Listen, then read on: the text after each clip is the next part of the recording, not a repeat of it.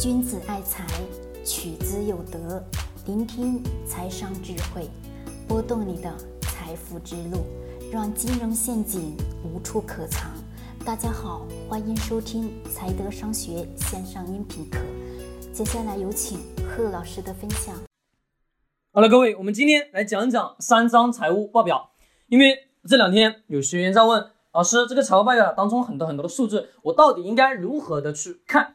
其实我在今年的上半年有开过直播的，对不对？直播当中就讲过了现金流量表，以及咱们的资产负债表，以及损益表三张报表。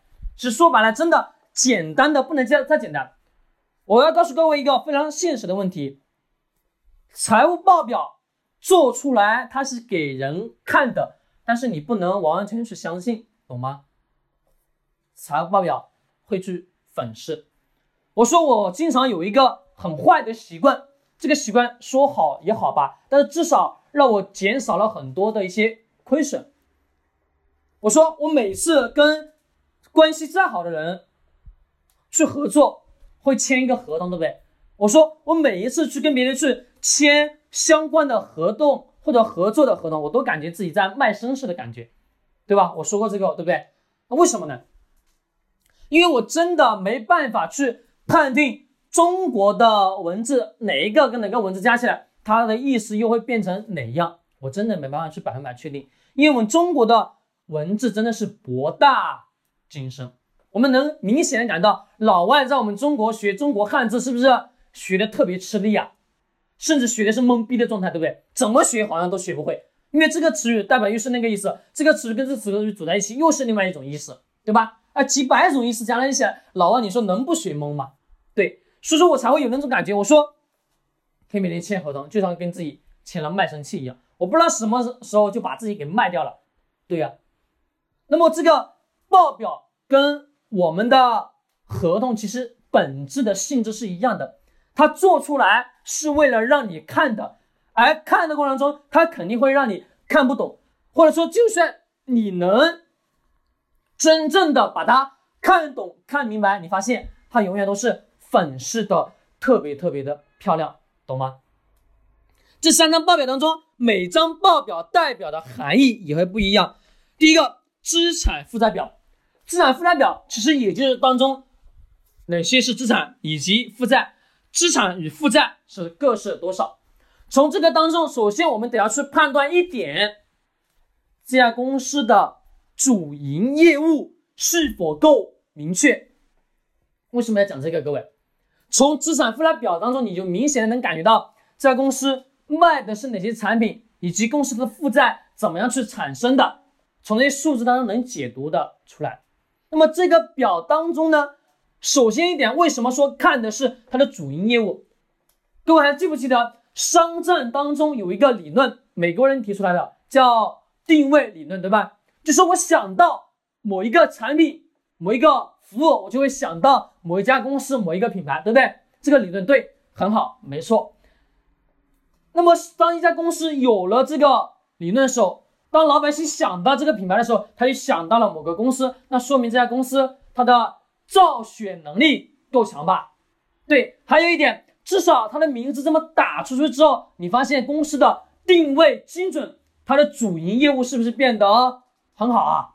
对，它的主营业务至少是。清晰明了的主营业务当中，下面可以衍生出来相关跟主营业务相挂钩的。我生产牛奶，纯牛奶；我在生产酸奶，或者是生产其他呃乳酸乳也好，等等的，是不是是相关的，对不对？这个没有错。但是你说你是一个搞空调的，你突然之间我要搞个沙发，我要搞个床，你说是不是喧宾夺主了？对。那么首先我们得去判断这家企业。它的运作过程当中，公司的战略方向，它的主营业务定位是不是够精准？只有在够精准的情况下，你投资一家企业才有前景，懂吗？好，这是第一个，叫什么？主营业务清晰。那么第二个是什么？各位，第二个，第二个也就是这家公司它的造血能力，懂吗？公司的造血能力。资产负债表当中还有一个没有讲清楚，我把这个讲讲一下，是它的销售成本、运营成本，懂吗？是一家公司在运作过程当中，它的运营成本是不是大还是小？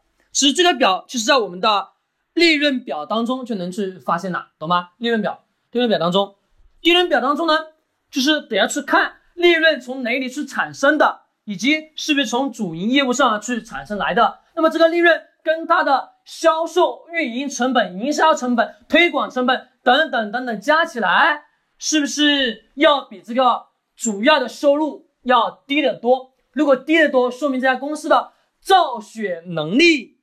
够强吧？对，造血能力够强，那说明这家公司在整个市场上是运作起来是不是要更好一些？有一个典型的，就是说一家企业不再向外面去借大量的钱去运作公司的业务的时候，你发现这家企业肯定是很好很好的企业。华为的造血能力强不强？各位，很强吧？每年投入研发成本超级高。但是他每年收回来的钱是不是也很多？员工工资也很高，对吧？很好吧？对，这样的公司是不是它的造血能力很强？利润呢也是很高，投入研发又有钱，又能持续不断的形成什么正向的循环，这种企业才会活得久，懂吗？才会活得久。那么我们投资这样的企业才有意义，懂吗？才有意义。是说，从咱们的利润表当中，你能去判断的出来，这些企业，懂吗？它的报表啊，等等一些数字，是不是具有好的好公司的一种潜质？那么第三个是什么报表？现金流量表。说白了，跟这个利润表内饰没有说有太大的区别。那么这个现金流量表当中，主要一点是，公司在运作这个现金的过程当中，它的钱是不是？足够去进行下一次的生产研发，如果够的情况下，不需要向外部再去借钱的时候，你发现这些企业运作能力会很强。运作能力强的这种企业，我问各位，活不活得久？活得久。对，好，我们今天就讲非常简单的这三个报表，其实只需要记住一点就行了：公司造血能力够不够强？我经常讲以人。为本，把公司放到这个中间，他的钱从哪里来？他卖什么样的产品啊？等等等等，把那个圈画的画好，中间一个一个圈公司，再一个圈再写公司的产品相关服务等等，以及再写一个公司欠了多少钱以及等等，把这些画出来之后，你就能发现什么都清楚了，你就知道这家企业到底能不能投资了。我说的那个以人为本的那个理论，以人为本的那那张图，就能让你很清楚的去看到哪些企业能投资，哪些企业不能投资，懂吗？记住这个非常的实用，懂吗？思维一定要打开，不要局限了，懂不懂？我我教给那各位的那个画的那个东西啊，那张图啊，很实用的，要不然我也不会去告诉大家，懂了吗？真的很实用，一定得得要去用起来，脑子要动，手要去画，慢慢慢慢你发现。所有的东西都能一清二楚，你就能知道了。哦，我买了这家公司，到底能不能投资？啊，这家公司财务报表到底是不是粉饰的？背后是不是能让我们去有更多的利润？很清楚的，懂了吗？好，今天聊到这里，喜欢点击收藏或者转发。君子爱财，取之有德；学财商，找财德。